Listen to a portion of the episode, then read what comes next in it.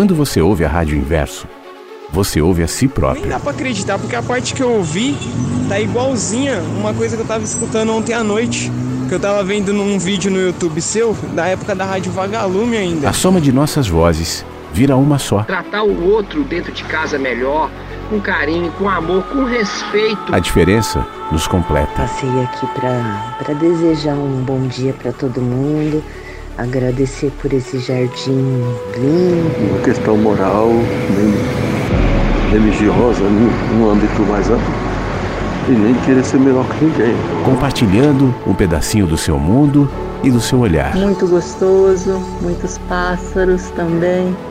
E trouxe vocês para passear nesse jardim também. Estamos aqui todos juntos. Como pássaros que generosamente compartilham o seu me canto. proporcionou os meios hábeis para que eu pudesse escrever esta história que começa mais ou menos assim. A nossa história vai sendo contada junto com a sua, todos os E é dias. isso aí, o dia tá lindo. Solzão aqui na capital, São Paulo, bairro do Sacomã. Compartilhando um pedacinho do seu mundo e do seu olhar. Buenos dias, inversos. Ai, que bom que tocou música, porque eu estava esperando para mandar meu áudio. Embora essa música seja linda. A educação, ela é você retirar tudo aquilo que é excesso e só sentir e deixar na, naquela pessoa o que ela é. Rádio Inverso. Espero que todos estejam bem. Eu estou muito bem. Vivendo, né? Cara, que programa sensacional, maravilhoso, totalmente humano, cara. Nada de alienígena, nada de disco voador. A vida tem muitos sentidos. Cara, eu tô me sentindo em casa, velho. No ar. Mensagens que chegam pela manhã. Com Flávio Sequeira. Rádio Inverso. A vida tem muitos sentidos. Esse aqui é o nosso ambiente. A gente está entrando, fique à vontade. Deixe para fora suas certezas absolutas. E boa viagem. Até porque, enquanto a gente vai se movimentando aqui dentro desse lugar, vamos abrindo as janelas. Até então, lugares fechados, sem acesso ao pôr do sol, sem visão para o céu, sem abertura para o vento, sem entrada para o cheiro de mar. A gente não vê pássaros, a gente não vê árvores, a gente não vê nuvens, a gente só vê paredes. E nas paredes, inscrições eh, antigas, mofadas, ultrapassadas com muitas ideias. Algumas são legais, algumas são válidas e nos alegram, e nos encantam, e nos enchem de esperança em algum momento. Outras não, outras são ultrapassadas, outras são confusas, outras se contradizem, outras geram confusão, geram inquietação, geram angústia, geram aprisionamento e vivem negando que para além dessa parede existe a realidade do horizonte. Na- nessas inscrições que a gente vê em parte da nossa dessas paredes aqui desse lugar, está escrito assim: aqui termina a verdade. Porque nós chegamos a essa conclusão através das nossas pesquisas, do nosso entendimento, da nossa conversa, até porque se houvesse uma verdade para além dessa parede, nós já saberíamos. E tem muita gente que prefere o conforto dessa crença. Afinal de contas, ela, ela lhe traz a segurança de te fazer pensar que você sabe. E tá tudo bem. Mas tem alguns animaizinhos assim meio inquietos, tipo nós, que em algum momento pensaram: e se a gente abrir uma janela aqui, hein? O que, que vai acontecer? E aí a gente vai tirando um tijolinho, raspando. Às vezes o processo de abertura de uma janela é um pouco mais lento, né? Você não faz uma janela de 5 segundos, aí você vai tirando, tira um tijolinho. Daqui a pouco, na medida que você tira um tijolinho, o mínimo de luz que passou por ele já alterou toda aquela realidade dentro do ambiente, porque lá estava tudo blindado. Pode ser uma fresta de luz, pequenininha, mas já é suficiente para alterar, ainda que de maneira insignificante, mas já alterou aquele ambiente que se alterará ainda mais na medida em que eu continuar nessa construção da janela. E uma vez que a janela esteja estabelecida ali na parede, ela não me contou nada, ela não me disse nada, ela não me entregou nada, ela não, não trouxe outra. Aliás, ela é muito mais silenciosa do que as verdades escritas eh, por tanta gente ali naquelas paredes. Ela quieta, só saiu da frente. E uma vez que tenha saído da frente, me emprestou a possibilidade de agora interagir, ainda que à distância, mas os meus sentidos agora já estão conectados à realidade de fora. E simplesmente o fato de olhar o horizonte, ver o mar, ver o céu, coisas que eu não via antes, me faz pensar, e para além do céu? E se eu abrir uma janelinha no céu? E se eu abrir algumas janelinhas no mar? E se eu abrir algumas janelinhas na natureza? Chegar perto ali da natureza? O que, que eu vou enxergar? Eu só tô vendo verde lá embaixo. Mas será que se eu chegar bem mais perto, eu vou ver vida no verde? E verá, verá uma série de insetos, de bichos, de animaizinhos que você consegue ver e outros microscópios que você também não vai conseguir ver, mas que indica vida ali em todos os lugares, o tempo inteiro, só porque eu enxerguei, só porque eu perguntei, só porque eu permiti que janelas fossem abertas.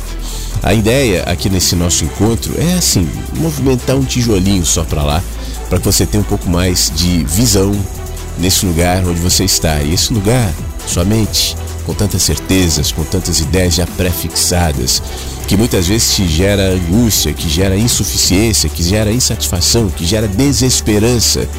É simplesmente uma questão de ponto de vista, só tirar.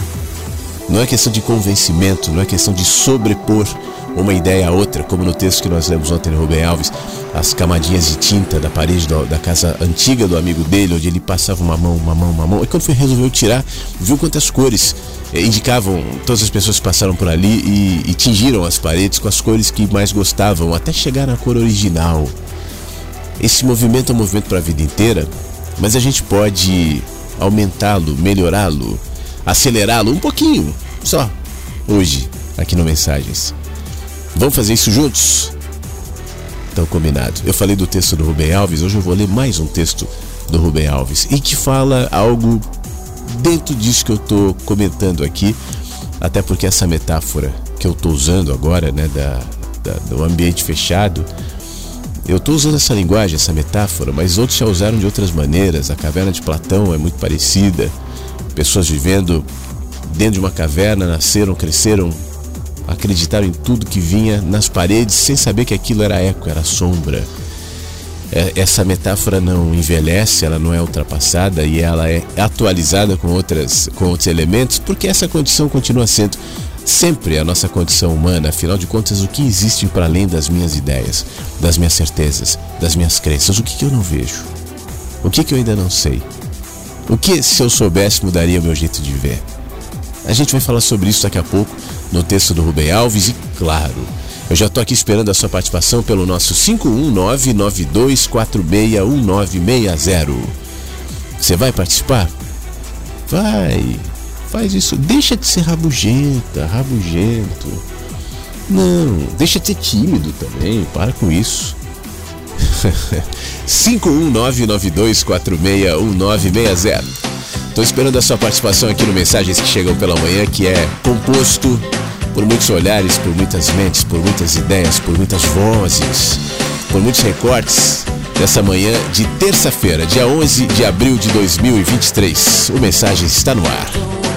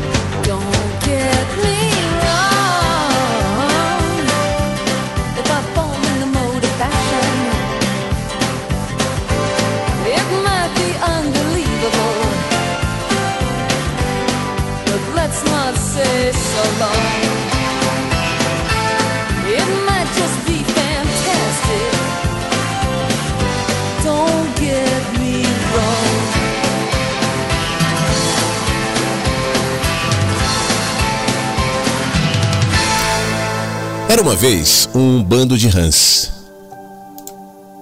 As rãs dessa história, elas não saltavam nos lagos. É porque elas, diferente das rãs que a gente conhece, elas viviam dentro de um poço, presas ali no fundo de um poço. Agora a questão é o seguinte: elas não sabiam que estavam presas no fundo de um poço. Para elas, ali era a realidade, era o único universo é, que elas conheciam. O universo inteiro era aquele poço. Era exatamente daquele jeito. Elas não sabiam que tu tinha começado bem antes, lá nos antepassados, num momento assim de fogo amoroso, um casal de rãs apaixonadas, saltando numa noite de lua cheia linda, buscando um ninho para fazer amor.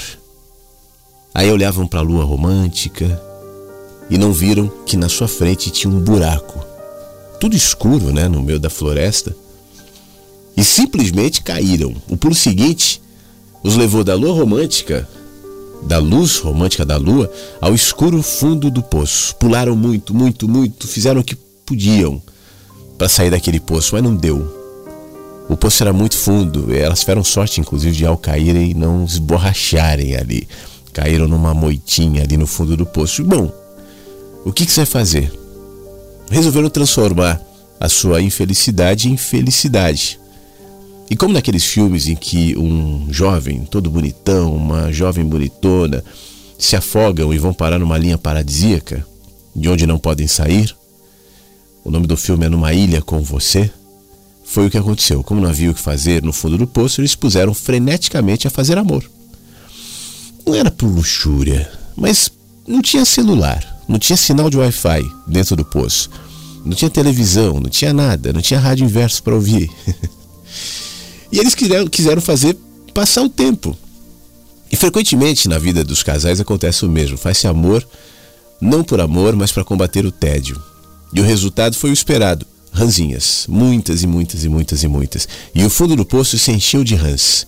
E aquele casal solitário já não estava mais solitário. Agora eles tinham se transformado numa grande sociedade de rãs. Bom, você sabe que isso acontece com todos os seres vivos. Não é diferente com o casal original, o Adão e a Eva das rãs, porque eles ficaram velhos e acabaram morrendo. E com isso morreram os únicos que tinham memória do mundo de fora. As rãs filhas, sem memória da beleza do mundo, acabaram acreditando que o poço era tudo que havia no universo. E o que tinha lá dentro? Lama, lesmas, mau cheiro, moscas, minhocas, lacraias, escorpiões.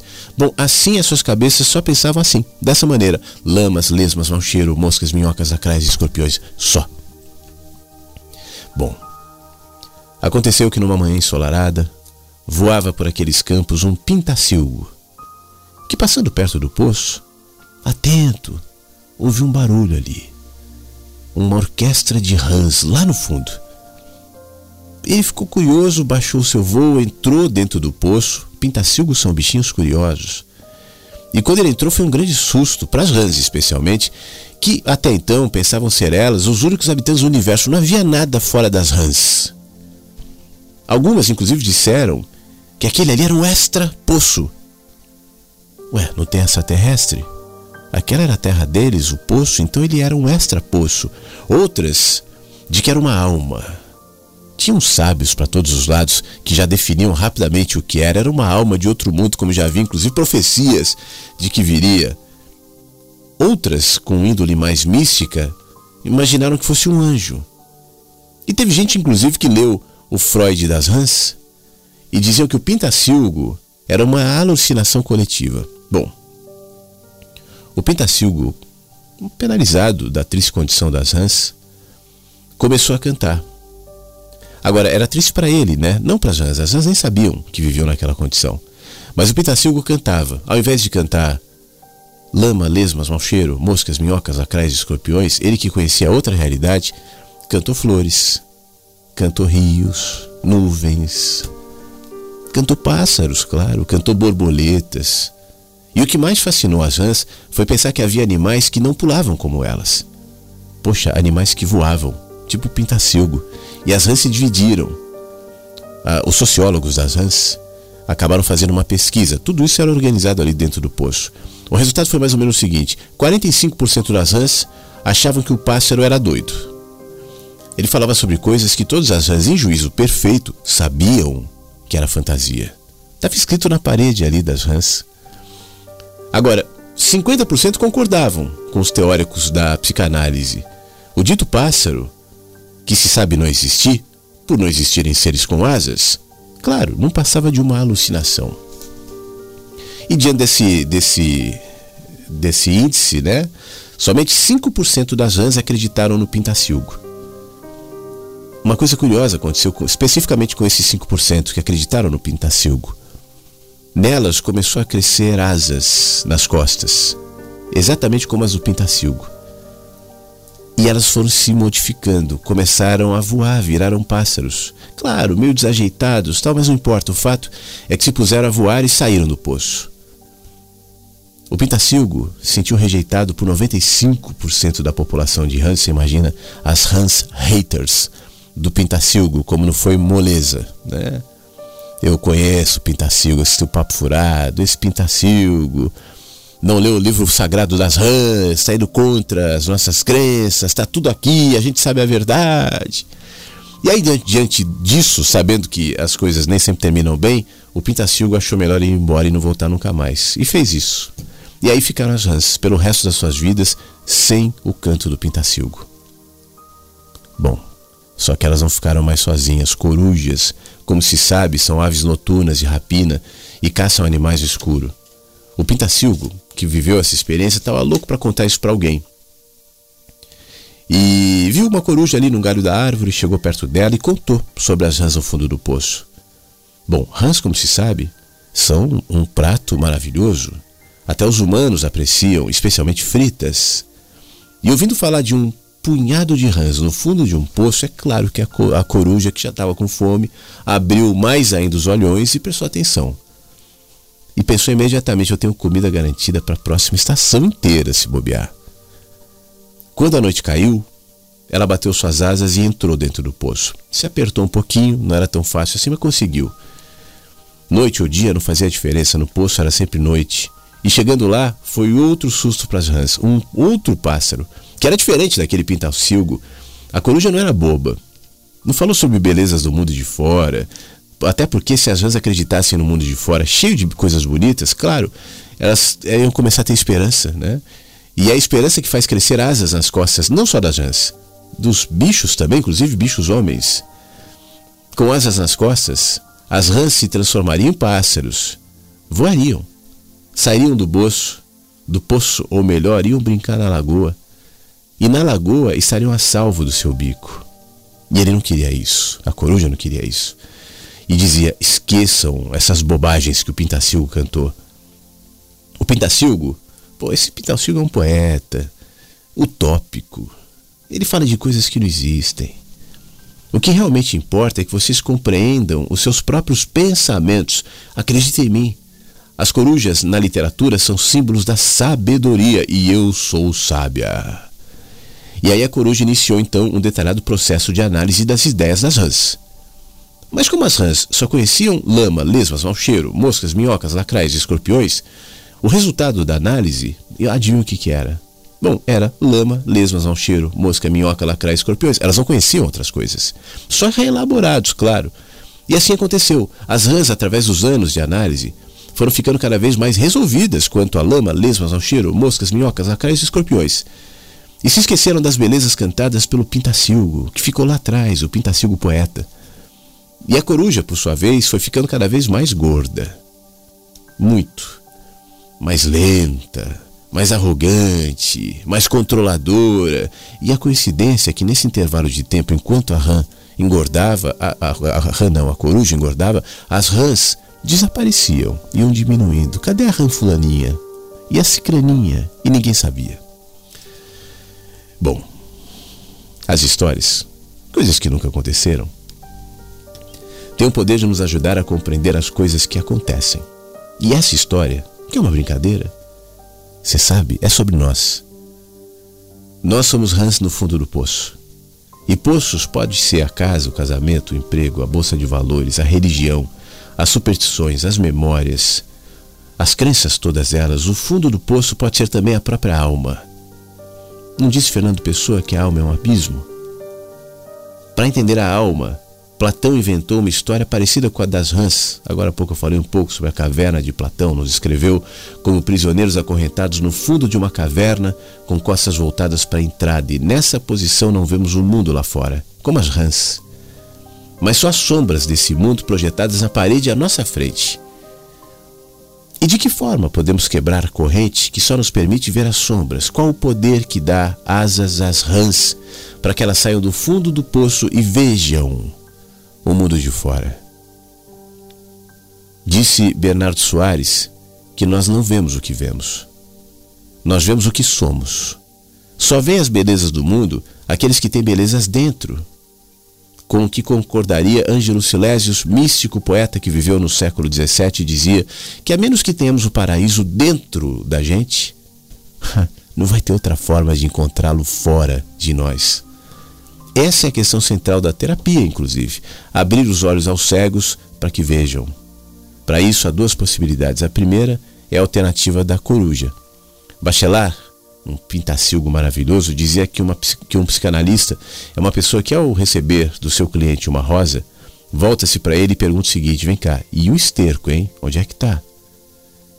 Como se o abismo da sua alma fosse um esgoto, excremento, fossa. E essa visão terapêutica tem suas origens na psicologia do inquisidor, que pressupunha que aquele que estava sendo interrogado sempre mentia. E assim, tudo que ele dissesse de bondade, de beleza, não passava de uma máscara, um disfarce para um pecado horrendo, escondido. E a sua tarefa, assim, era sistematicamente destruir a bela máscara para chegar ao rosto horrível da rosa para o esterco. Essa visão sinistra do inconsciente, Bachelard contrapõe com um inconsciente tranquilo e sem pesadelos. E por oposição à psicanálise sinistra da coruja, Bachelard, se psicanalista fosse, ao receber esterco do seu paciente, perguntaria: Vem cá, com um sorriso no rosto. E a rosa, onde é que está? Isso nos faz voltar a Sócrates, tal como escreveu Platão. Para explicar o seu método terapêutico, ele diz que todos os homens estão grávidos de beleza. E se vivemos como rãs no fundo de um poço, é porque ainda não contemplamos a beleza que mora escondida na gente. É o inverso. O que está escondido não é o horrendo, o que está escondido é o belo. E a tarefa do terapeuta e do amigo e do humano não pode ser compreendida como uma infinita análise de fezes ao estilo da coruja, mas como um alegre cultivo de flores Há de fato no fundo do poço uma lama escura, de cujas profundezas sobem bolhas mal cheirosas, mas nesse poço floresce o lótus imaculadamente branco. O que salva não é a análise da lama. O que salva é a contemplação do lótus. Rubem Alves.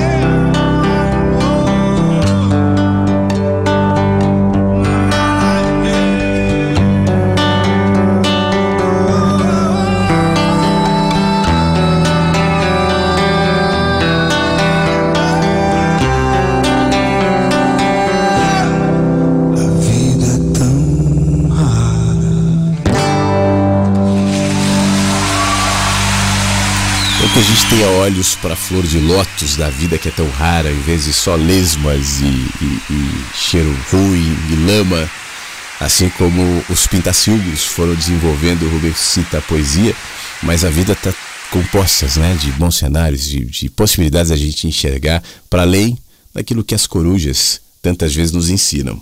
E aí, Flávio, bom dia, bom dia a todos os inversos aí.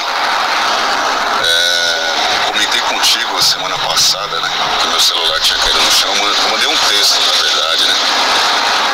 Eu tava com um celular mais antiguinho, tava decidindo se ia arrumar o meu celular, quebrou a tela, né? E cara, sinceramente, eu nunca fui desse cara que querer o último modelo de celular, né? Enquanto o aparelho tá assim, atendendo as minhas necessidades para serviço, vida pessoal, tudo tranquilo, entendeu? Três anos com esse celular. Quer saber? Eu vou arrumar, não vou comprar um novo não. E peguei ele ontem, então tô com o aparelho aqui. Só tem algumas coisinhas que agora eu tenho que dar uma mexida porque como trocou a tela, a biometria tá descalibrada, né? Eu fiz um procedimento que eu vi no tutorial no YouTube, mas não deu certo, vou ter que fazer outra coisa. Mas depois eu vejo isso aí. Por enquanto eu vou pôr na senha mesmo e ele entra. Mas o aparelho tá ótimo. E é isso, né, cara? Hoje em dia as empresas, tudo é. nada é pra durar, né? É, móveis, você fica um ano, quebra a perna da cadeira da mesa de jantar, o sofá, espuma em um ano já fica horrível, afunda a sua perna na madeira. Se você vai comprar algo de qualidade, você vai desembolsar um dinheiro bom, né? Mas, então, estou aproveitando para esse momento que eu estou no trânsito aqui.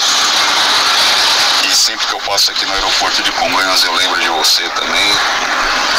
E lembro do aluno do professor Fábio Chaves também. Do, aviãozinho de papelão.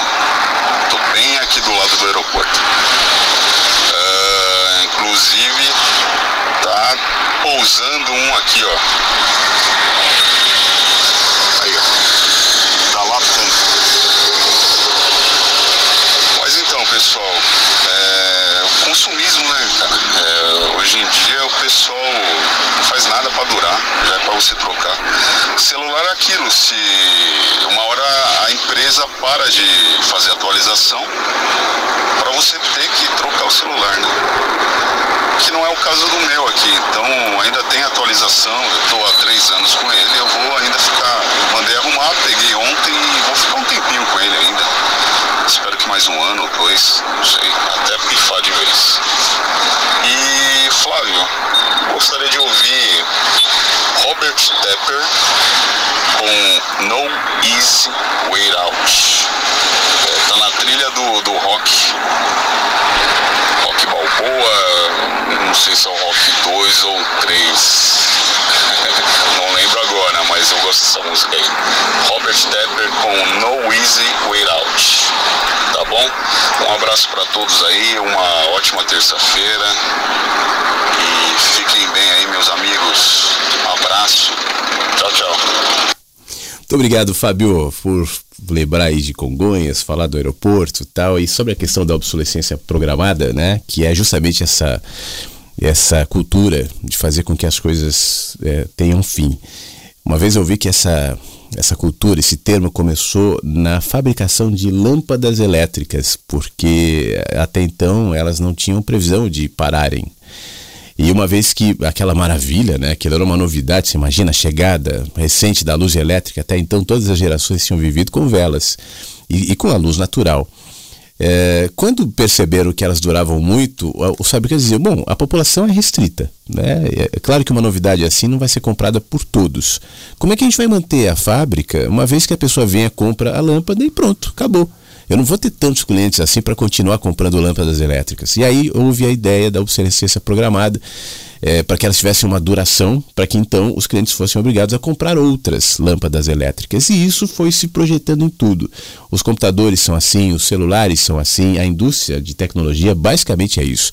Ex existe tecnologia sim para que você possa, poderia, né, pelo menos ficar com o celular, como você deu exemplo, ou com o computador por muitos anos.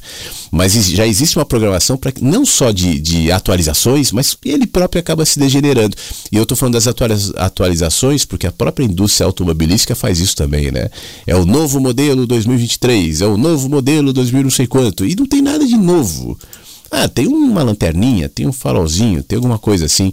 O próprio celular, o iPhone, nem sei que número está no iPhone, 1, 2, 3, 15, 20, 30, as pessoas vão comprando, comprando, comprando, comprando, porque isso se adaptou perfeitamente à nossa cultura do consumismo, né?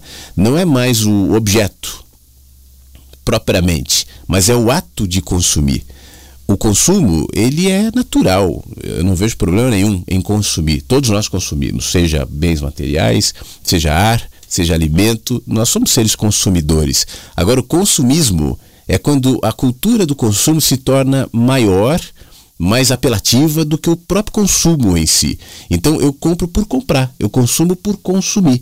E aí a indústria da, da obsolescência programada entra perfeitamente nisso. Isso está se projetando de uma maneira tão rápida que quando você olha, por exemplo, até para os alimentos, quem gosta, por exemplo, daquelas barras de chocolate ou aquelas bolachinhas recheadas, para ficar em pouquíssimos exemplos, sabe que nos últimos, sei lá, cinco anos, houve uma redução absurda. O pacote reduziu, o tamanho reduziu, o peso reduziu, o preço não. O preço se mantém igual ou aumenta, mas vai reduzindo, reduzindo, reduzindo, reduzindo, e tudo isso embalado pelo argumento do marqueteiro. Estamos reduzindo para diminuir aqui a, a gordura tal, mas na realidade a redução não é só do tamanho, é da qualidade também. E aí você adiciona o fato da gente viver num país pobre, né? E com pessoas pobres, em governos corruptos, com carga de impostos absurda. Então você vê o caldo que se forma. Como lidar com uma realidade que é absoluta nesse sentido. É tentando me manter fora dela. Em primeiro lugar, não aderindo à mente consumista. Não porque tá, é pecado, não porque é errado, mas porque é uma gaiola. Né? Ela não. Você vai se tornar um ser insaciável. Comprando, comprando, comprando, comprando, comprando, comprando. Como assim você vai arrumar o seu celular? Compre o novo. Até porque você pode parcelar em sei lá quantas vezes sem juros, aí você já entra preso na questão do banco louco para você atrasar uma parcela. Porque se você atrasar uma parcela, você deixou de pagar a coisa do cartão tal, aí você está preso para sempre naqueles intermináveis juros. É preciso olhar para essa cultura de uma maneira mais abrangente para entender que isso faz parte de uma mentalidade que é, é feita justamente para isso, para que você seja seduzido pelo consumismo, repito, não pelo consumo, mas pelo consumismo, uma vez que seduzido pelo consumismo, você entra nessa roda. É sobre isso que eu me refiro quando eu falo sobre a inevitabilidade da gente viver dentro dos sistemas, porque sistemas são necessários, eles existem, né? não é abaixo o sistema, porque outro se implementaria, mas não permitir que o sistema rode na gente como verdade. E para isso é necessário enxergar com isenção, com distanciamento, com autocrítica, especialmente. Não só a crítica projetada para o sistema, mas o que, que ele faz em mim. A autocrítica me mantém é, numa distância segura. Claro que estamos dentro dos sistemas, mas os sistemas não estão, pelo menos não na totalidade, dentro da gente. Sobre a sua música, tocar um pedaço, tá? Porque se eu for tocar todas as músicas de todo mundo, a gente não vai ter participação de áudio. Então vamos ouvir um pouquinho do Robert Tepper aqui no Mensagens. Vamos lá.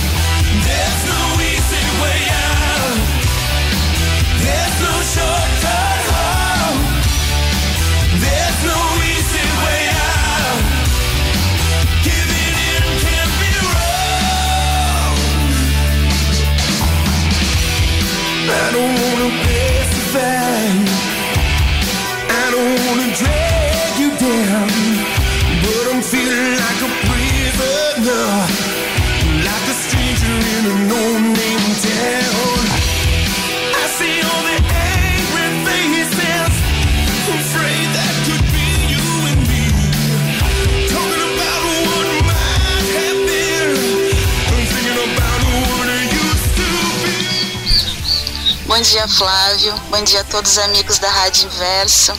Desejo a todos uma linda terça-feira e compartilho com vocês a alegria que foi ontem receber fotos dos nossos bebês da maternidade. Bebês que já estão em casa e se desenvolvendo tão bem. É comum que as pacientes que ficam muito tempo internadas na maternidade, elas quando se aproximam à alta hospitalar, elas pegam o nosso contato e nos mandam por um tempo fotos dos bebês em casa. Eu aproveito e, claro, com a autorização delas, compartilho essa foto entre os outros membros da equipe, os grupos de trabalho, para que sirva de, de alegria e estímulo, porque o nosso trabalho segue, mesmo em casa, e o nosso trabalho segue. E aí as, as meninas têm a oportunidade de ter uma outra visão desses bebês, que na maioria das vezes a gente uh, apenas vê eles de uma forma fragilizada, doente, prematura, e eles já em casa crescendo, uh, junto da sua família, é, é uma grande alegria. O nosso trabalho ali na maternidade, ele é de muita orientação, apoio, empatia, encorajamento, uh, estímulo ao aleitamento materno, estímulo à criação de vínculos. E esses pequenos presentes que a gente recebe servem de servem de, de estímulo, servem, reforçam o, o sentido e o significado do nosso trabalho.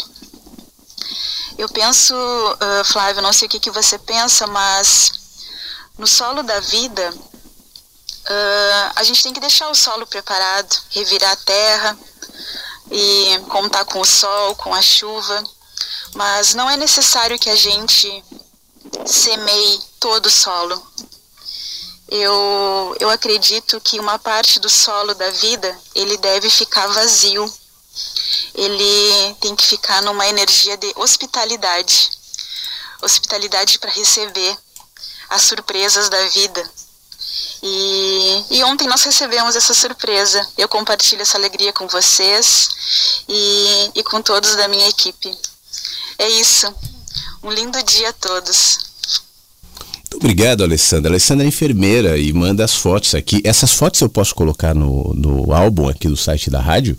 Eu entendi que sim, né? Mas não ficou muito claro e como, enfim, os bebês estão aqui, eu não sei se eu posso ou não posso É, eu vou até dar uma mexida aqui, porque você mandou uma foto print da tela de celular, tem um número de celular aqui que eu não sei se é teu ou de outra pessoa, mas de qualquer maneira eu vou fazer um recorte aqui desse número e se permitir ela escreveu agora aqui: vou fazer um banner fechado. Então vou esperar o seu banner para colocar aqui no site da rádio. Muito obrigado. E sobre a questão do solo da vida, né?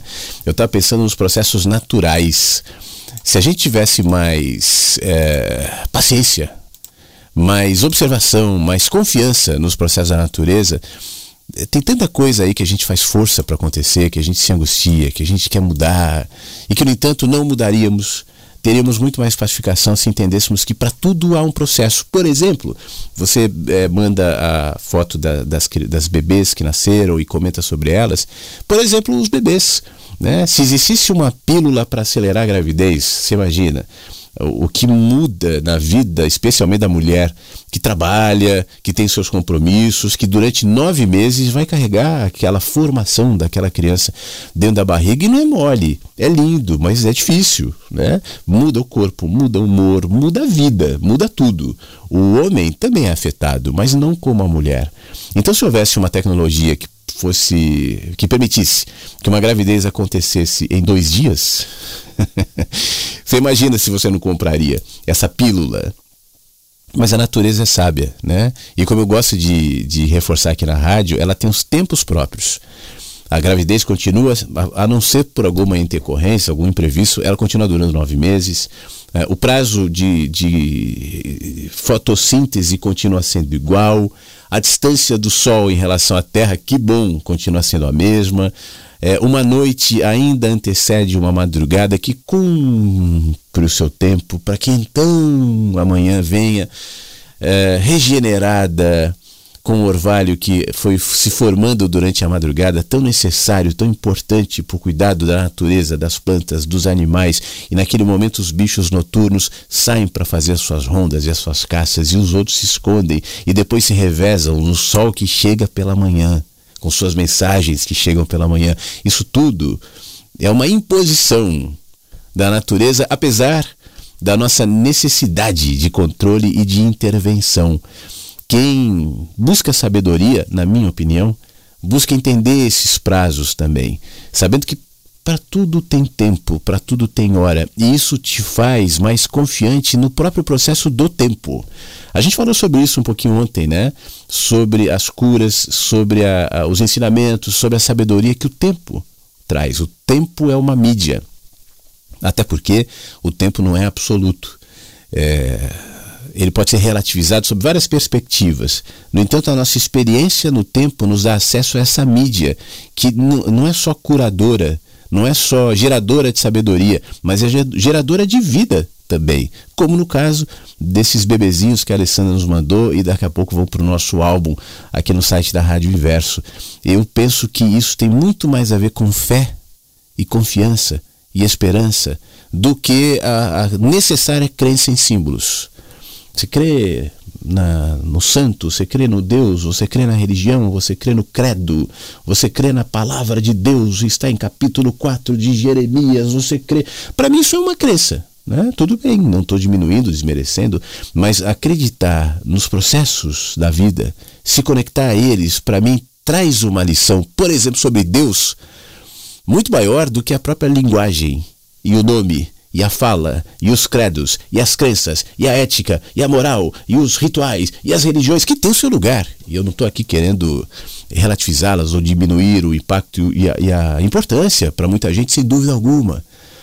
Mas seria melhor, na minha opinião, se a gente desenvolvesse essa, esse acesso, esse olhar, essa percepção que nos é ensinada eloquentemente sempre. Por exemplo, a Alessandra trabalhou de madrugada no hospital.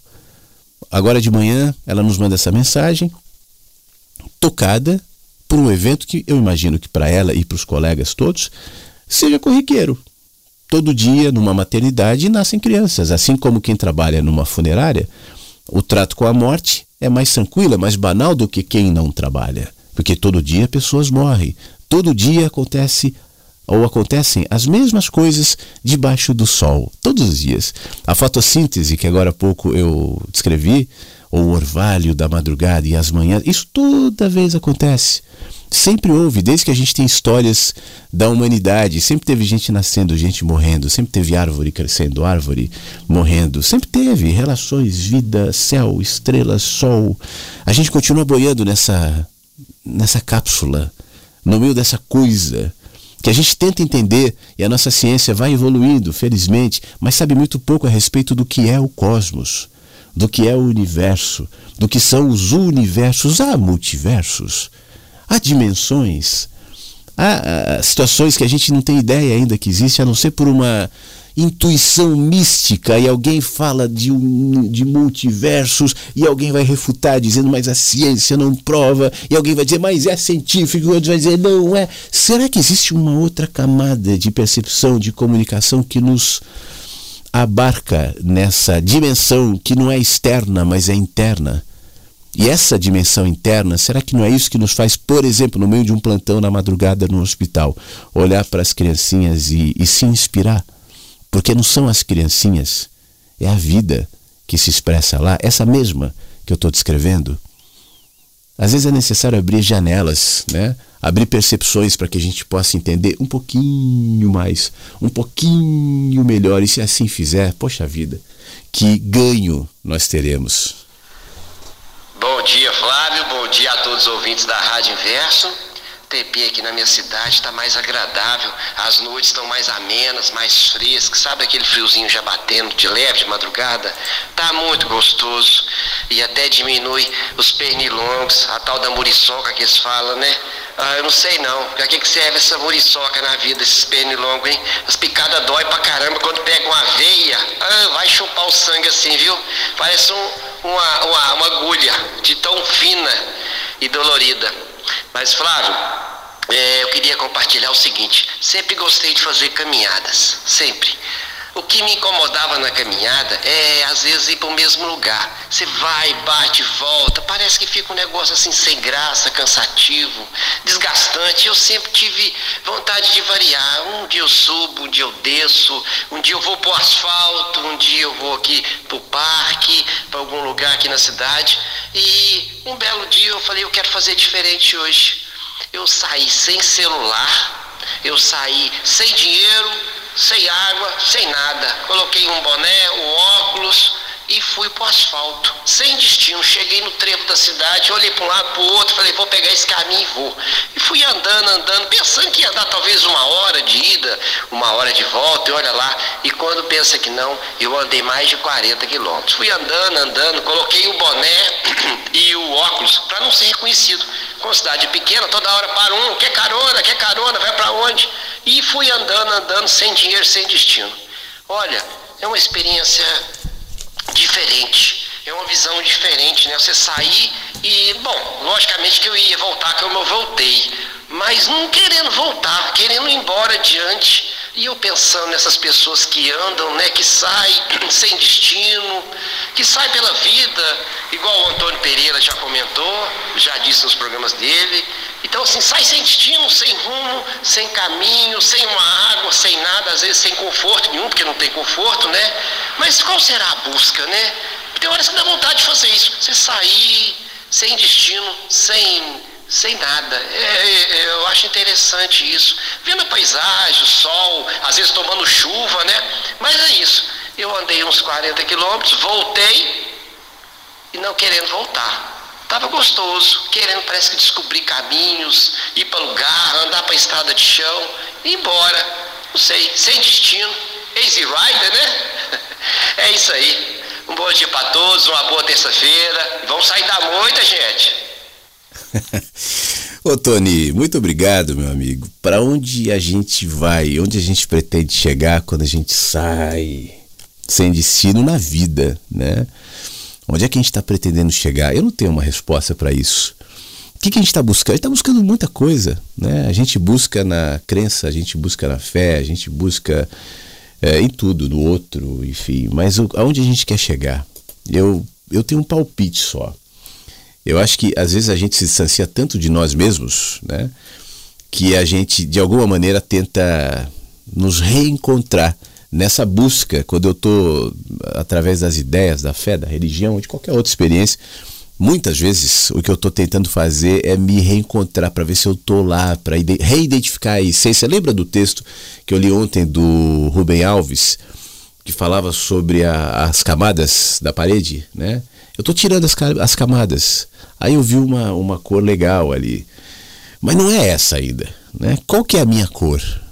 Quem sou eu? Acho que essa, essa, essa pergunta a gente está tentando responder sempre, né? Quem sou eu para além das camadas? Quem sou eu para além das ideias? Quem sou eu para além das certezas? Quem sou eu além do meu ego? Quem sou eu além das criações que eu vou fazendo ao longo do tempo, inclusive para me proteger, né? Para me, para me, me, me é, esconder mesmo? Quem sou eu? Para responder culpas. E acho que a gente está buscando. E é uma busca lícita, e é uma busca saudável até. Uma hora ela termina, de um jeito ou de outro ela termina. E então espero que nós tenhamos nos encontrado, ou quem sabe nos reencontrado. Obrigado, meu amigo, tudo de bom. Ô Flávio, meu querido, bom dia para você. Meu estimado amigo, bom dia para todos os amigos inversos. Eu ia escrever, mas resolvi falar. Quero demonstrar a minha gratidão por você, tenho um enorme apreço, sabe que eu tenho um carinho enorme. E a vontade de tomar um café com você é grande, viu? E agradecer a todos os amigos aqui da rádio, os amigos lá do grupo, sabe? Foram todos solidários com a minha dor e eu sou grato, muito grato mesmo. Gratidão, Fábio Rocha, gratidão, Fábio Chaves. Ah, Fábio Chaves, obrigado pelo oferecimento da música, viu? Me emocionou muito. Muito obrigado, meu querido. As palavras de Mário Quintana também, obrigado. Obrigado, Maristela. Gratidão, Thelma, Beto, Hilda. Grato também pelo poema lindo que a Jane mandou. Olha, tem uma, uma literária no nosso meio aí. Embora ache que não, mas ela, quando fica inspirada, escreve coisas magníficas. Eu fiquei grato, viu? Não foi para mim que ela fez, ela passou por uma situação e, e veio aquela inspiração e escreveu. Mas o poema deu muito certo para mim também. Muito obrigado, gratidão, viu? Gratidão a todos que estão aqui, gratidão Flávio Caipira também, cara muito legal. É, a gente não conhece, mas parece que a gente não conhece muita gente aqui, mas a energia que a gente sente de cada um, sabe, é, é maravilhoso. Gratidão, Henrique, gratidão, Luciano, Luciano, gratidão, meu amigo, gratidão. É, se, às vezes eu esqueço alguns nomes, por favor, me perdoem, tá bom? Mas é, eu quero estender aqui meu abraço, meu carinho para todos vocês, tá bom, meu amigo? Muito obrigado a vocês todos, todos, todos, tá? Fiquem bem e vamos seguindo em frente. Sejam felizes, tá? É, às vezes vem certas dores que nos abatem, seja ela qual dor que for, mas a gente tem que aprender a superar, não é mesmo? Então é isso. Que vocês também, quando estiverem diante da dor, que superem e sigam em frente com as suas vidas e aproveitem cada minuto dela, tá bom? Fiquem bem, um beijo. Armandinho, que bom te ouvir, Armandinho. É que bom, apesar da dor, e a dor é inevitável. É claro que a gente não gostaria que determinadas dores acontecessem de determinadas maneiras, mas ter amigos, né? E você citou o nome de todos e eu estava ouvindo aqui e tocado assim pelo, pelo fato da rádio de alguma maneira. É, contribuir para essa conexão de amigos, porque isso é o mais importante. A gente está aqui falando sobre um monte de coisa, refletindo, e a gente filosofa, e a gente vai, a gente volta, a gente lê e tal, e poetas e filósofos. Deus! Mas nada disso tem valor, né? Se não forem os humanos, se não forem os amigos, se não for a disponibilidade como eu acompanhei sim no grupo do Clube do Livro, aqui na rádio também, durante o programa, é, na abertura, no carinho, no amor enviado por cada um né, dos que, de alguma maneira, em alguma medida, compartilharam um pedacinho da sua dor. Conte com a gente, muito obrigado. E ele pediu uma música, eu vou tocar um trechinho do Dire Straits, do Mark Knopfler, aqui, né? É, e inclusive ele manda aqui para todo mundo e tal. Ofereço a todos os inversos. Então a gente ouve um pedacinho e eu volto na sequência com mais mensagens, com mais áudios aqui no nosso encontro pelo rádio.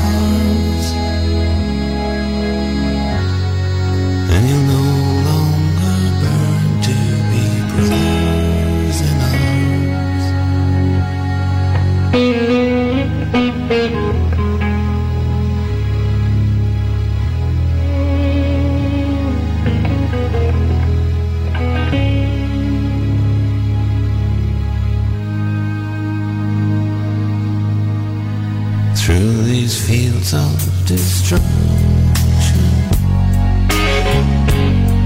baptisms of fire.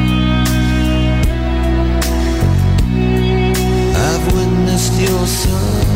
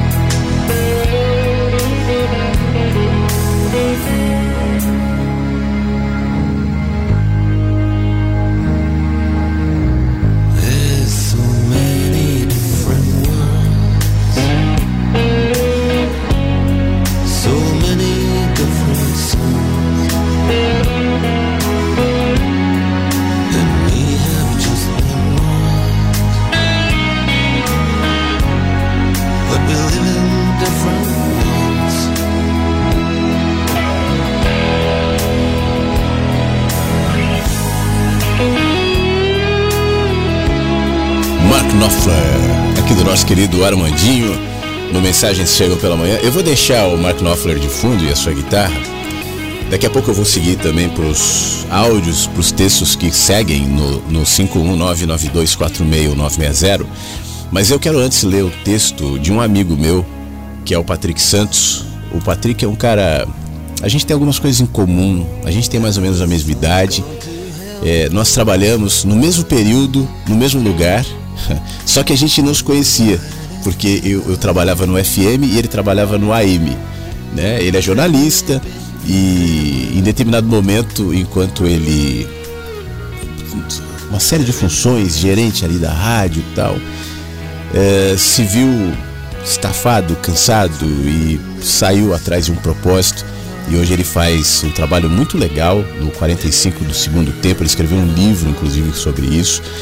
É, tem podcast. E eu, o Patrick é, é um daqueles amigos assim que você não fala com muita frequência, mas sempre quando fala ou encontra, como no último café que nós tomamos em São Paulo, é, tem empatia, tem amizade e eu gosto muito dele. E esse texto ele faz referência ao, ao ato né, triste do Dalai Lama com a história do menininho ali. Eu não quero ficar fazendo sensacionalismo em cima disso, acho que já tem muita gente para fazer sensacionalismo, mas é triste, é triste. E o comentário do, do Patrick diz assim: Existe o velho mundo ruindo e um novo mundo nascendo. Eu sei que pode parecer estranho no primeiro momento esse tipo de afirmação, ainda mais se levarmos em conta tudo o que estamos vendo e presenciando nesses últimos tempos. Eu não quero entrar em detalhes sobre o episódio da Dalai Lama, porque as imagens falam por si. Assim como muitos também, eu fiquei assustado com o que eu senti. O que eu quero, nesse breve texto, é convidá-los a olharmos para além do que nos trouxe até aqui e refletir com vocês sobre uma mudança em curso que às vezes pode parecer silenciosa, mas que está acontecendo, queiramos ou não. As instituições e pensamentos que conspiravam para nos manter viciados, presos, estão desmoronando.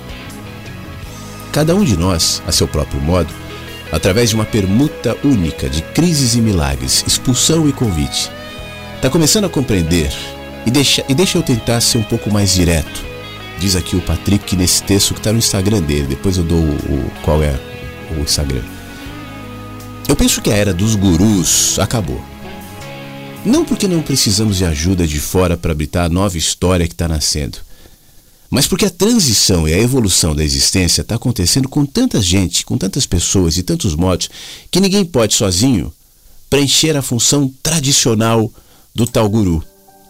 Além disso, aqueles que tentaram no final do século XX, se não tiveram a graça de fazer a passagem ou o bom senso de se aposentar em geral, chegaram a um fim inglório, metidos em escândalos e dinheiro, sexo, poder. Busca na história, você vai achar um monte. Isso não se deu porque eles eram necessariamente charlatães. A maioria, creio, eram pessoas de profundo conhecimento, experiência mística, prática consolidada. Mas o nível freático da consciência tinha subido a um tal ponto que começou a brotar de muitas nascentes novas e ninguém conseguiu conter essa energia. Certamente restam na atualidade muitos mestres íntegros, sábios, de linhagens tradicionais ou não, que tem muito a oferecer nesse momento de tantas transformações. Eu conheci alguns, cheguei a entrevistar nomes importantes também. Mas o que eu quero dizer é que muitos deles também precisam de mestres. Eu também acho interessante ressaltar que não podemos também confiar no nosso guru interior como propalado por certos pensamentos da nova era. O que eu quero dizer é que o guru, agora incapaz de encarar algo tão pequeno como uma pessoa única, toma a força de um grupo. E aqui está o ponto. A grande mudança será coletiva. E ela já está em cada um de nós. É o texto do meu querido Patrick e o Instagram dele é Patrick Santos ponto oficial, Patrick com K. É, eu quis ler isso agora, até porque esse comentário do Armandinho, falando sobre a força do grupo, né? De pessoas que não, muitas inclusive que se conhecem ouvindo aqui na rádio, nos grupos, se cruzarem na rua não vão se reconhecer, mas que cria um corpo que não tem a mesma linguagem, que não tem o mesmo pensamento, que não tem o mesmo olhar, mas que indica uma força que nasce da consciência individual de cada um. E esse é o movimento mesmo. É a minha consciência, é, o meu, é a minha autopercepção, é a minha autocrítica, é o, é o meu melhorar, é o me melhorar, e isso vai se projetando para fora. E onde toca, vai de alguma maneira contribuindo para que o mundo seja esse lugar que não depende de, um, de gurus. Essa é uma é uma um assunto que eu sempre trago aqui e muitas vezes já fui antipatizado, já fui até mal compreendido nesse sentido. Eu me lembro algumas pessoas, inclusive presencialmente em encontros, disseram assim: vem cá, não há é, o que é? Concorrência, não tem que ter concorrência nesse meio. Né? Não, não consegue entender. Já houve, inclusive, situações. Eu me lembro especificamente de um encontro em São Paulo, dos primeiros encontros, não sei se foi o primeiro, foi ali, acho que foi o primeiro até, que foi um guru japonês, um mestre fulano, amigo, inclusive, da Flávia Melissa, que fez a, a, a, a palestra com, comigo, muito querida, inclusive. Mas o mestre fulano é, o cara cruzou o braço, fechou a cara e, e não dirigiu a palavra em momento algum para mim, saiu contrariado. E ali eu já estava vendo que tem pessoas que enxergam a necessidade de representarem qualquer coisa que não são eles. E diante de uma ameaça de competição, fazem aquilo que aquele homem fez com seu corpo, se fecha. Braços cruzados, cara amarrada o que eu acho mais maravilhoso do que a gente fala aqui é que ninguém é dono de nada, né? E eu faço questão tantas vezes de ressaltar que se eu trago algumas percepções, alguns comentários, eu não estou trazendo nada de novo. Nada que outros já não disseram, talvez de outras maneiras. Nada do que outros já não viram, talvez de outros jeitos. Mas o nosso movimento é de tentar entender aquilo que a gente se esqueceu, relembrar, voltar para casa, como eu dizia agora há pouco. E enquanto a gente é, projetar essa esperança em figuras mortas ou vivas, tá? Não é só o guruzinho que chega lá dizendo eu sou um discípulo de Osho e você vai seguir, não é só isso. Eu sou o pastor, eu sou o padre, não é só isso. Mesmo os passados. É, isso não diminui a contribuição que eventualmente eles possam ter trazido. Mas é pesado demais para um ser humano.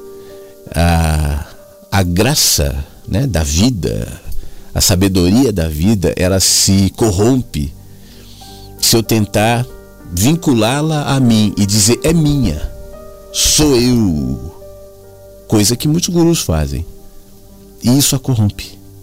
Ela vira outra coisa, e é por isso que no texto do Patrick ele cita o, o, o triste caso de escândalos, de perversões, não porque os, os gurus necessariamente eram picaretas, charlatães, nada disso. Mas eles só tentaram se vestir numa roupa que não era deles. Se apropriar de algo que é selvagem. E que se apropriado por mim, por você ou por qualquer um, vai nos corromper, vai nos diminuir, vai nos tirar a beleza do olhar. Então que fique esse texto do Patrick, depois dá um pulinho lá no Instagram dele, Patrick Santos com K. Patrick com CK, Patrick CK, Patrick Santos, ponto oficial. E é no Instagram do Patrick que esse texto está colocado, tá bom? É, um, um abração pro meu querido Patrick. Oi, Flávio, bom dia, bom dia, amigos inversos. Hoje, terça-feira, né? Dia 11 de abril. A gente está se caminhando para metade de abril e com isso o ano, devagarzinho, como não quer nada, bem discretamente, ele está né, se encaminhando, né? Mas o que eu quero falar, primeiramente, eu falar, eu quero te agradecer muito pela mensagem que você mandou para mim em box ontem, pela manhã logo cedo. Muitíssimo obrigado. Foi uma mensagem que teve na minha vida uma, um significado muito grande, viu? Gratidão. Gratidão mesmo, do fundo do meu coração. É, outra coisa que eu queria falar, nesse sábado, o programa foi o programa Make Pet, né? Canino. E eu queria falar que hoje que ontem, dia 10 de, na, verdade ontem, dia 10 de abril, eu fiz um ano que o meu cachorro, meu companheiro, meu amigo, Pingo, que era um, um, um poodle, né? depois de 14 anos de convivência comigo, ele seguiu seu caminho para outra dimensão. E quando eu perdi meu, no dia que no dia 10 de abril que eu perdi meu cachorro, que ele, ele faleceu no, no, no, no hospital PET que eu perdi meu cachorro, é, eu foi um dos dias mais difíceis da minha vida. Porque como eu moro, moro só, já fui casado, mas hoje moro só, então ele tornou-se minha principal companhia, sobretudo na época da pandemia. E quando eu perdi meu, meu cachorro, é como se tivesse arrancado literalmente um, do meu peito, o coração de, do meu peito. Fiquei muito triste por um bom tempo. E conversando com algumas pessoas e com até com o próprio efeito do tempo, da cicatrização da perca, eu consegui ressignificar a perca do meu cachorro da seguinte forma. Eu não, eu não lamentei pela, pela, pela passagem dele. Mas eu não, eu não fiquei focando nisso, mas eu foquei nos 14 anos de convivência, nos 14 anos de alegria, nos 14 anos de tudo que nós vivemos. E eu cheguei à seguinte conclusão, que, esse, que a melhor forma de eu homenageá-lo e de eu mantê-lo vivo em mim é guardar na minha lembrança, graças a Deus, a um homem que tem memória boa, é, tudo que nós vivemos nesses 14 anos. Então, eu, eu quis falar isso porque foi uma data né, de, de passagem, um ano, e também é como a gente fala sobre a vida aqui, né? A gente fala da morte, mas a gente, antes de falar da morte, a gente tem que falar da vida. Que a, a vida, para mim, é a antessala da morte. Então a gente tem que viver bem a vida. Aproveitar os bons momentos. E o meu cachorro me ensinou muito. Né, os animais, eles são mestres, como você bem fala. Eu falo. É isso minha gente, que eu queria falar. Gratidão a todos, gratidão a você, Flávio. Uma ótima terça-feira, tá? Fica bem. Poxa, Ricardo, sinto muito pela sua perda. Um abraço para você. É, realmente, os animais são mestres. E sabe por quê? Porque eles não se apropriam da sabedoria que naturalmente está instalada em todos os seres vivos. Existe uma inteligência do corpo, existe uma inteligência emocional, existe uma sabedoria que não é composta por linguagem, por letras, por códigos, por é, enciclopédia. Né? E pelo fato deles serem seres simples, cachorros, gatos, bichos, pessoas simples, né? não se apropriam, não tentam dizer é meu, não ostentam aquilo que não é delas. Só pisam no solo da sabedoria, no solo da vida, e por fazer assim, expressam naquilo que são. Então a gente consegue enxergar, muitas vezes, no cachorrinho, muito mais ensinamentos, muito mais sabedoria do que um guru arrogante, né? do que um intelectual cheio de verdades. Venho, vou te ensinar. É outro nível de comunicação e de aprendizado. E eu fico feliz que você tenha esteja conseguindo, porque isso eu não acho que é uma chave que a gente simplesmente muda, né? A dor está lá, a perda está lá. Vocês é, conviveram durante tanto tempo, vivia só você e seu cachorrinho. Então é natural esse sentimento. Mas uma vez que você ilumine esse sentimento, com esse entendimento que você compartilhou com a gente aqui, aos pouquinhos ele vai sendo transformado em gratidão. Porque para que houvesse a dor da perda, da falta, do vazio antes, deve ter havido a alegria da presença, do compartilhar, do desfrutar da vida do seu amigo que agora se foi, né? Mas sem essa experiência boa de desfrute, de compartilhamento de vida que certamente lhe trouxe além de momentos felizes tantas coisas boas, né? Que bom que tudo isso houve. Agora, como tudo que está imerso no tempo, existe fim. Então houve o fim e o fim sempre é dolorido, mas que a dor não seja maior do que a experiência desses anos que vocês estiveram juntos e que certamente trouxe muito significado e muitas alegrias para você, tá? Deixa que o tempo, como a gente falou agora há pouco, o tempo como um, um, efeito curador, como um processo de sabedoria, faça esse trabalho. Um abraço, meu amigo, meu amigo Ricardo. Fique bem, tá bom? Opa, bom dia, cowboy. Bom dia a todos e a todas. Velhinho, essa madrugada eu acordei agoniado, cara. Tive um sonho bizarro. Sonhei que tava fazendo parte de um rebanho, cara, e já tinha até aprendido a falar amém. Aí não teve jeito, cara. Tive que levantar e apelar para o meu arquivo sagrado do Flávio Siqueira. E num desses materiais, irmão, eu me deparei com um diálogo que você teve com a tua cria anarquista há um tempão atrás. E vocês falavam mais ou menos né, sobre as realidades paralelas, né, sobre os nossos eus quânticos que estão espalhados por aí. E me lembrei de um som do Raul, né, como eu já disse, eu gosto muito, cara, assim, de me expressar através da música. E esse som ilustrou, né, esse papo que vocês tiveram. Eu acho que ao ouvi-lo, cara, você vai se lembrar desse papo. Isso em si der brecha, cara. Vamos trocar uma ideia sobre isso, porque é um negócio que me deixa boladão ainda. Eu nunca sei quando é que eu sou eu mesmo, entendeu? Então esse som, cara, vai pro teu moleque, porque pelo que eu entendi, cara, já tá pensando com a cabeça dele. Mas vamos dividir os créditos, né? Tem um bom facilitador. Velhinho, toca esse barco daí que a gente te ajuda a remar daqui, valeu?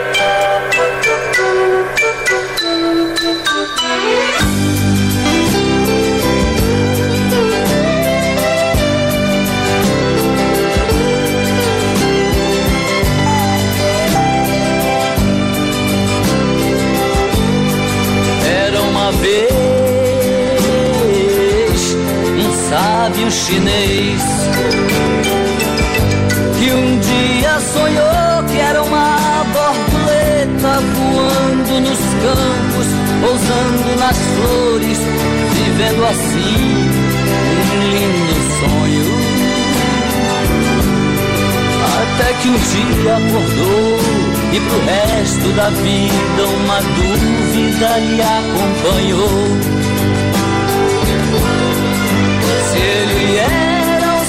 Sábio chinês que sonhou que era uma borboleta, ou se era uma borboleta sonhando que era um sábio chinês. Se ele era um sábio chinês que sonhou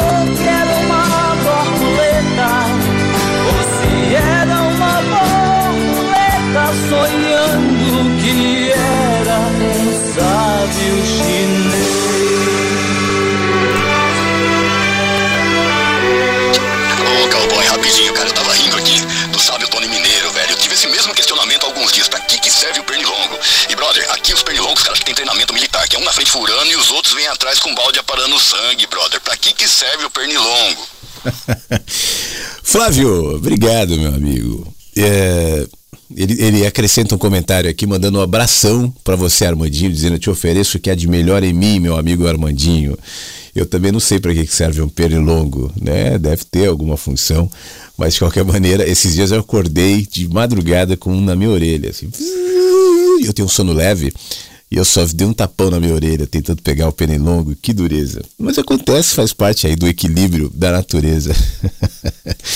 é, eu não me lembro exatamente desse vídeo que você está fazendo referência, né, do papo com meu filho, ou texto, não sei de onde você eh, viu, mas eu me lembro dessa história, né, porque isso desde pequenininho ele fala, fala assim, e se eu estiver sonhando? E se na verdade eu sou uma criança que mora em Marte, que nasceu num outro planeta, e que está sonhando que tem essa vida aqui na Terra. Aí eu me lembrei da história do, do, do chinês que o Raul cantou na música, né? Que é uma, uma parábola antiga desse sábio que acordou sem saber se ele era a borboleta que sonhou ou se ele era agora o sonho da borboleta que pensava ser o sábio. A vida é repleta disso e não existe uma resposta definida, né, para essa experiência. O que eu pretendo fazer é o seguinte: se eu for uma borboleta sonhando que eu sou um homem, e eu não excluo essa possibilidade, então tentarei ser o melhor sonho de homem que eu poderei ser para essa borboleta, para que então, como borboleta, eu evolua a partir de um sonho que eu estou tendo a oportunidade agora de viver.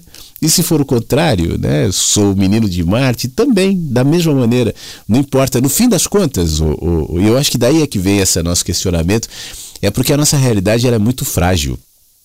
Não existe uma realidade absoluta uma definição para tudo. Mesmo a ciência vai se modificando na medida em que vai chegando perto dos entendimentos. A própria a, a física quântica não perverte, não prescreve a, a, a, física newtoniana, mas ela traz outros entendimentos, outras perspectivas que até então eram desconhecidas. E assim vai. E outras físicas virão e outros entendimentos certamente virão, porque a gente conhece muito pouco.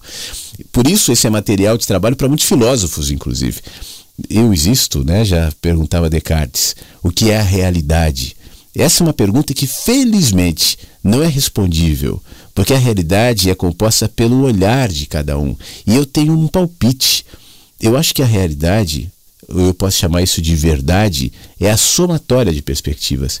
E é por isso que ninguém consegue enquadrá-la na sua versão. O, o intelectual mais elevado, o cientista mais devotado às suas pesquisas, o místico religioso mais dedicado à sua fé, dirão aquilo que vem naquela perspectiva.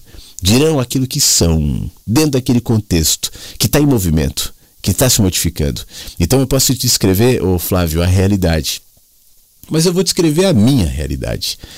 Ou pelo menos vou descrever uma realidade que pode ser coletiva, mas a partir de um olhar individual, de uma percepção única, de uma percepção individual. Isso tem a ver com o que eu dizia há pouco em relação à própria sabedoria. Quem tenta se apropriar do entendimento, da definição do que é a verdade, é o sonho, não é o sonho, eu sei, eu não sei, esse vai perverter a própria verdade. Porque a verdade, assim como, é, é, enfim, Deus, assim como a sabedoria, é subversiva, ela é transgressora. Você já tentou, você que é uma pessoa do campo, que mora aí na, em Piedade e tal, você já tentou encontrar alguma algum tigre, alguma onça, algum bicho assim na mata e trazer ele para casa?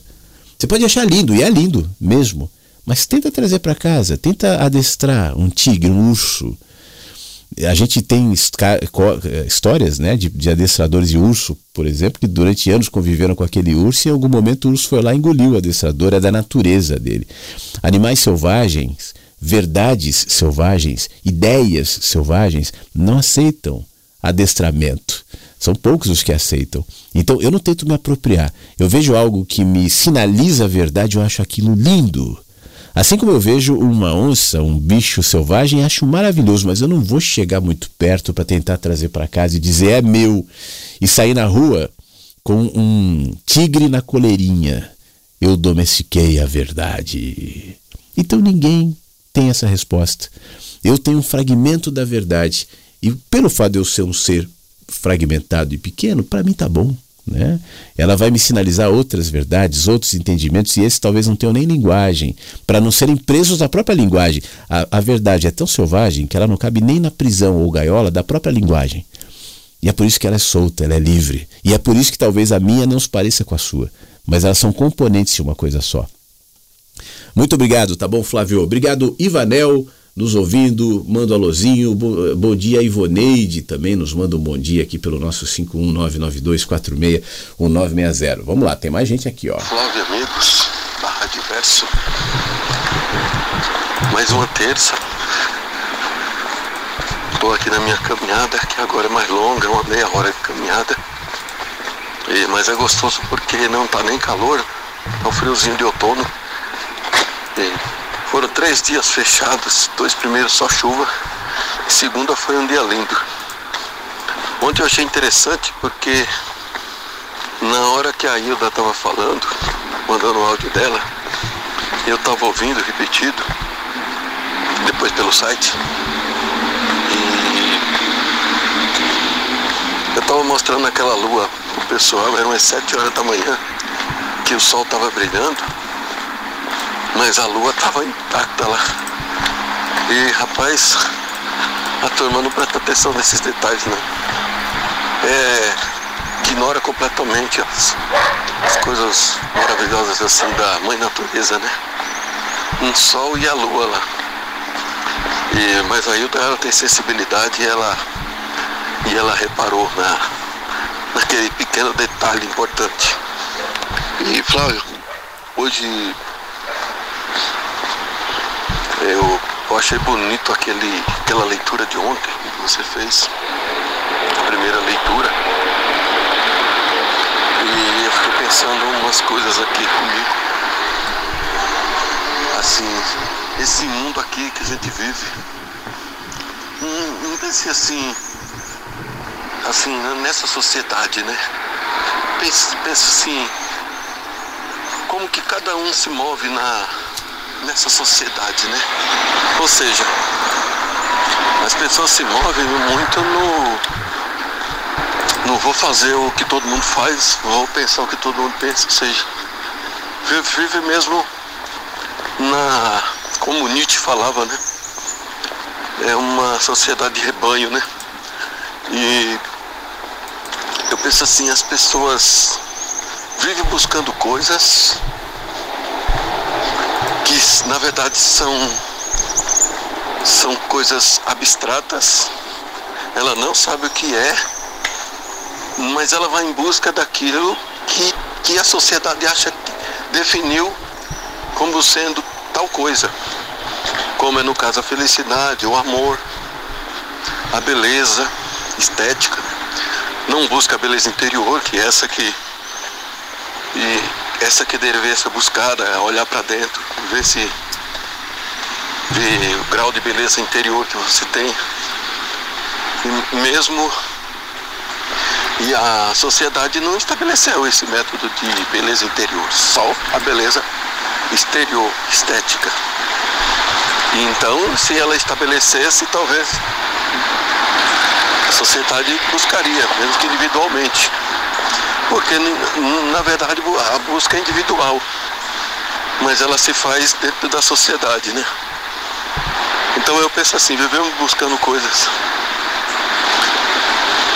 satisfazer amigos, familiares, e governos, e não sei mais quem.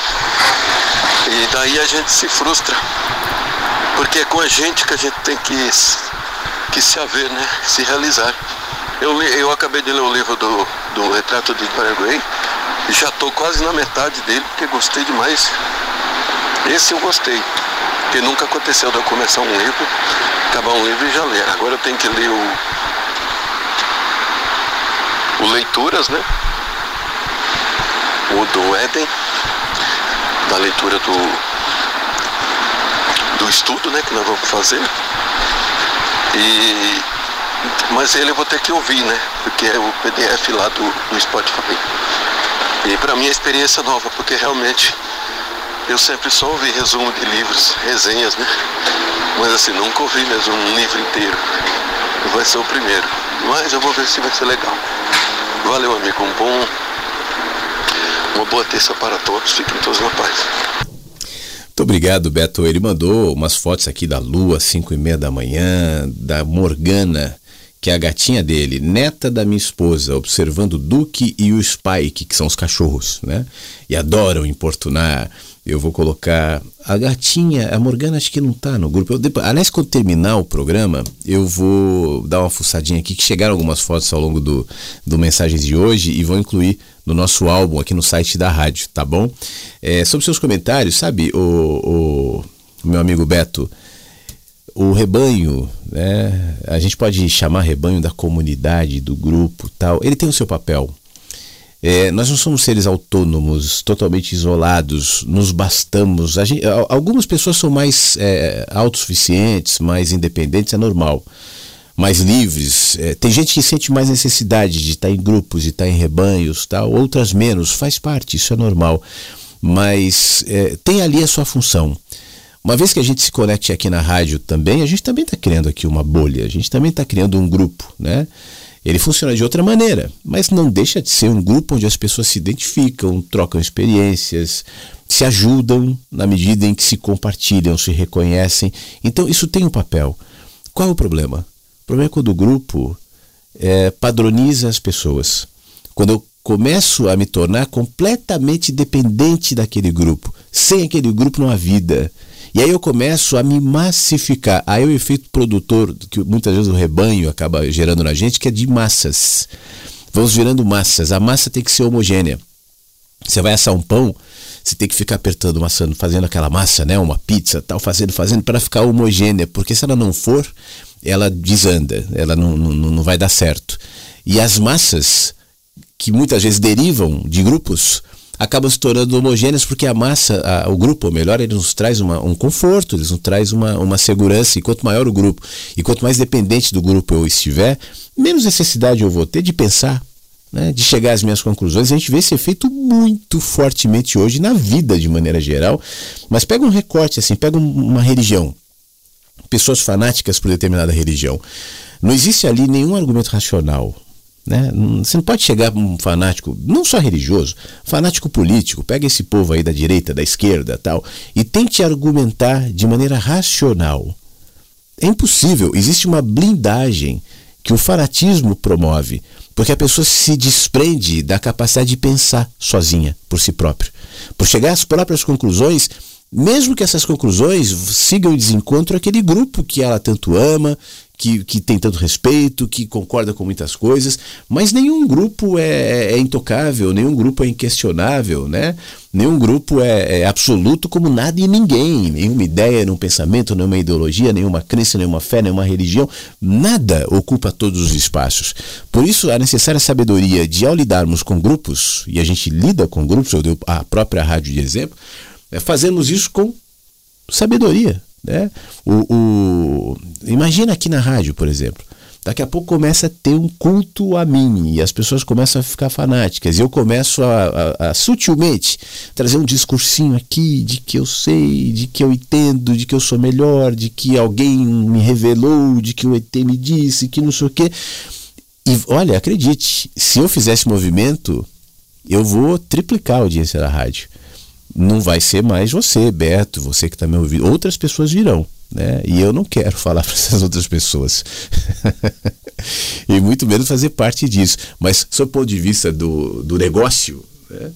é, é assim que funciona, porque é o que a gente busca. A gente quer alguém que pense por nós, que diga as verdades por nós, que, que vá na nossa frente e diga como é lá. Isso faz parte do instinto humano. Quem sai da massa é aquele que se observa e percebe, poxa, mas eu não sou assim. Isso não sou eu. Eu gosto daqui, mas tem coisas que eu não gosto. Ou, ou não é nem que eu não gosto.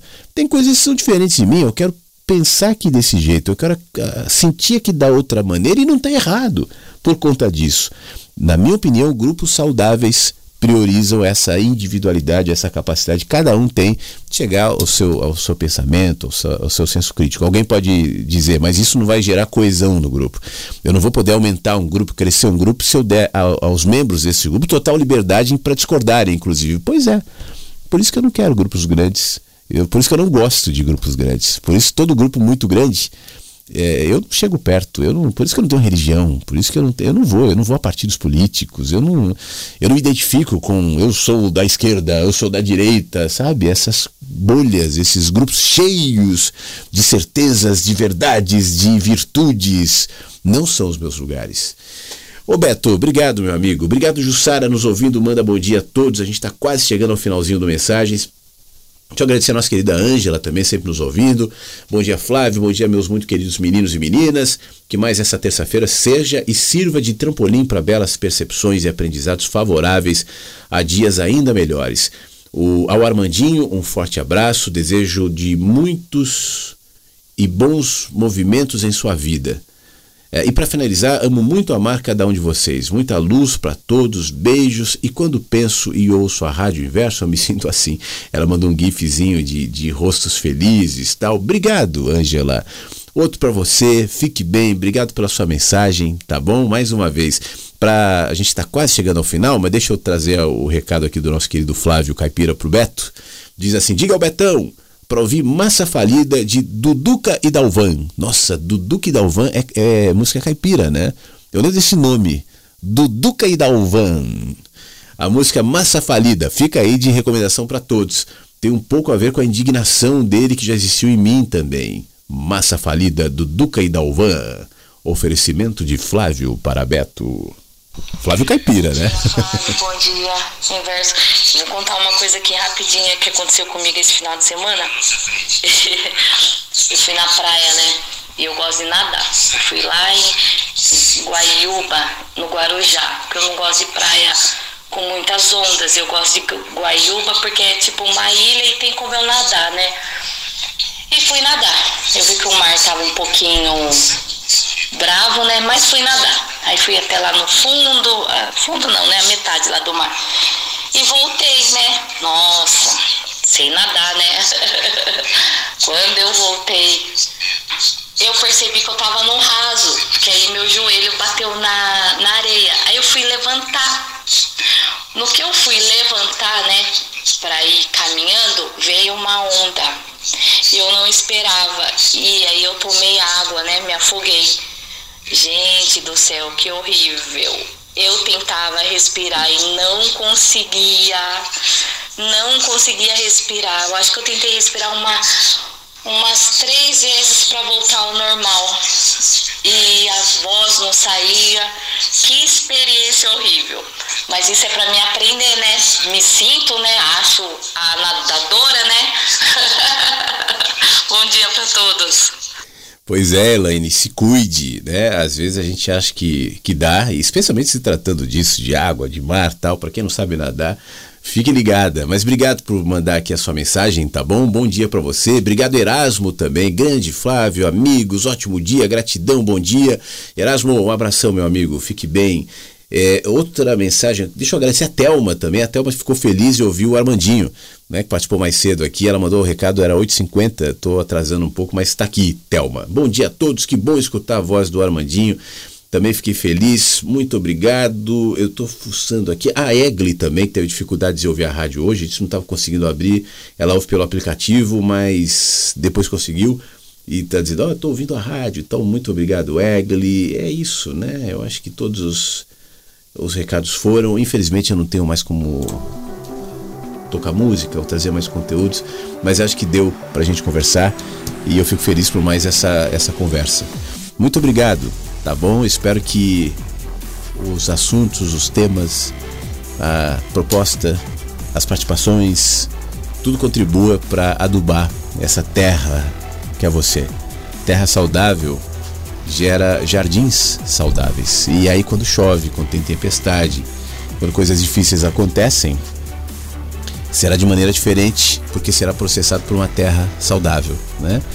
Uh, ocupe-se de, de bons pensamentos, ocupe sua mente do que faz bem. Tem tanta coisa, tem tanto ruído aí, tem tanta sobrecarga, tem tanto pensamento desnecessário, tem tanta é, bobeira se colocando como imprescindível. E tem tantos problemas que são reais também, mas observados com nossa lente se parecem piores do que de fato são, né?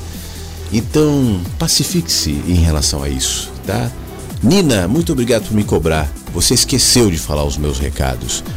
Que o dia seja lindo, cheio de amor, paz a todos. Ricardo falou do companheiro dele, esse foi o meu grande companheiro, o melhor de todos, um cachorrão lindo que a Nina perdeu também, inclusive ela nos falou aqui quando isso aconteceu e ela nos me lembrou. Obrigado, Nina. É que às vezes eu não vou seguindo uma sequência de mensagens. Eu vou meio que organizando assim, dependendo se tem música, se não tem música, se é áudio, se é texto tal.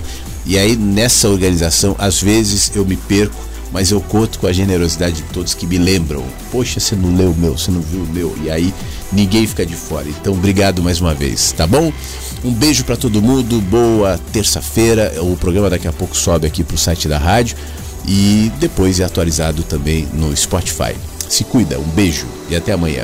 Mensagens que chegam pela manhã com Flávio Sequeira, Rádio Inverso.